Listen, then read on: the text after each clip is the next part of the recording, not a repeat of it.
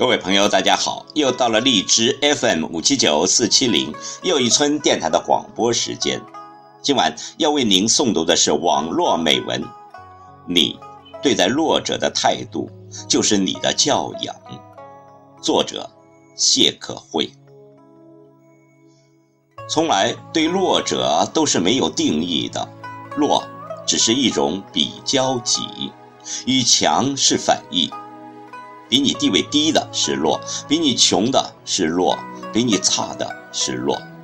在你看来强大的要素的反面都是弱。弱本来并不可怕，可怕的是这个世界对于弱者总是带有提醒意义的。因为弱，你总是会发现自己被挤在一个角落；因为弱，你总会不经意地注视到那些带着白眼来看你的人。因为弱，你会发现自己总是被同情。请听网络美文：你对待弱者的态度，就是你的教养。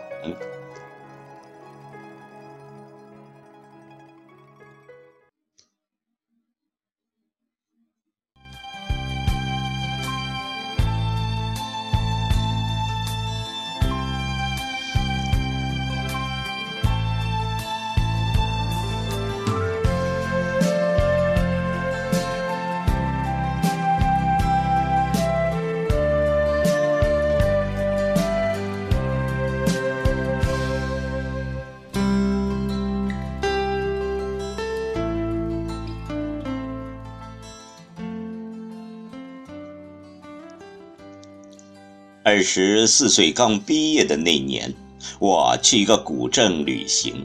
夜晚，一个人坐在楼下的沙发上，除了我之外，仅有一个老板坐在柜台前。他低着头，好像在看书。这是一个价格不菲的旅店，比许多快捷酒店的价格要高出了好多。我是用那最后一年的奖学金去旅游的，否则对于我这个学生族来说，简直是天价。差不多十点多，一对老夫妻走到旅店的门口，一个人一个包裹，女人躲在后台，男人颤巍巍地走进来，轻声地问：“你们旅店的价格？”多少啊？老板报出了价格，老夫妻被吓了一跳，转身就走。还在老夫妻快走出门的那一刻，老板说：“你们进来住吧。”我不知道老板最后给了他们什么价，但一定是很低的。两个老人很高兴。但又不好意思，嘴上说着：“真是碰到好人了，碰到好人了。”然后呢，一边推辞着，一边往里走。后来我才知道，老板只是偶尔来古镇打理自己的旅店的，他真正的身份是一个商人，开着很大的企业，雇了职业经理人。老板对我说：“以己度人。”如果这么晚了，继续去一个陌生的地方找旅店，那会是一件多么寒心又崩溃的事！更何况是两个老人呢？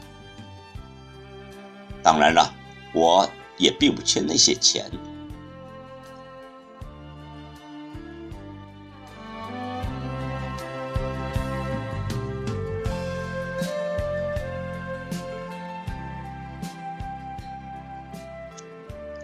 我从小到大生长在一个并不算富裕的家庭里，也许就是这样一种不富裕，使我在学校里除了成绩之外，实在没有什么让老师刮目相看的事情。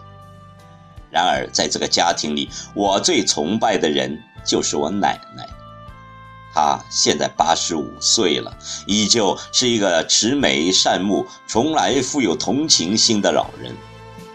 他总对我说：“你可以和强者白眼，但要尊重弱者，因为在弱者的身上，你施展的强大只会让你看起来更卑微。”小的时候，我们小区的乞丐很多，一些乞丐一而再、再而三地来到小区里行乞，无非是这个小区里实在能拿到太多的旧衣服和钱了。不过，渐渐的，有些乞丐来的多了，就扰乱了平常的生活，一些邻居就用泼水、辱骂的态度，而只有奶奶时常端出一碗饭、一碗菜的给他们。当然，奶奶也是知道一些人的穷，或许只是因为他们懒，但她没说，还是笑语盈盈的样子。最后有一天，奶奶拿出了一碗饭。奶奶说：“这是我给你们的最后一碗饭，我自己还没有吃过饭呢。我把我的饭给了你们。”但你们都那么的年轻，赶紧去干活吧！讨来的食物终究不是自己赚来的。那个乞丐被说得脸红了，至此就再也没有见过他们。有一句话：一个国家对弱者的态度，其实反映着这个国家的文明程度。这个社会对于强者的尊重太多，就好像是一部戏里的主角，所有的化妆师、灯光师、摄像机的焦点都会不约而同的在他身上，他可以随意的摆设自己，表达情绪，甚至于乐观的时候可以更改剧本，也无可厚非。而弱者。大多数的时候，只是那个根本没有特写镜头的群众演员，吃着盒饭，没有经纪人，甚至于随时都有可能被撵走，而要不到工资。我工作后的这些年，听到过无数个故事，大约都是因为家境差而被欺负，因为穷而被欺负。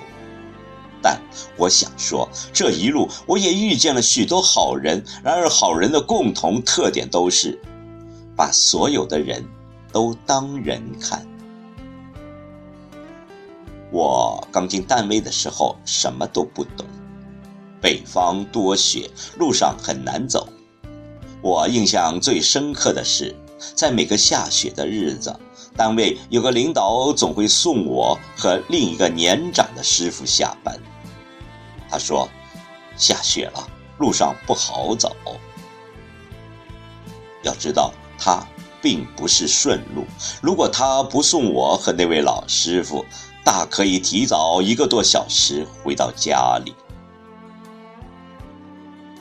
那是我毕业之后感受到最强烈的温暖，因为这之前我几乎已经做好了江湖险恶的准备。”打算披一件铠甲，装一身刺，在别人攻击的时候随时还击。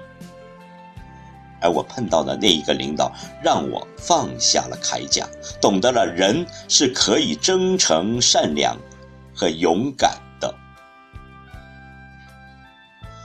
许多的时候，人的一生就是无形的，你没有走到终点，就不知道你是谁。可是教养是跟随你一生的，好人未必有好报，坏人却一定有恶报。这句话虽然不是绝对的准确，但至少可以鼓励我们做一个好人，比做一个坏人有底气；做一个有教养的人，比没教养的人要重要的多。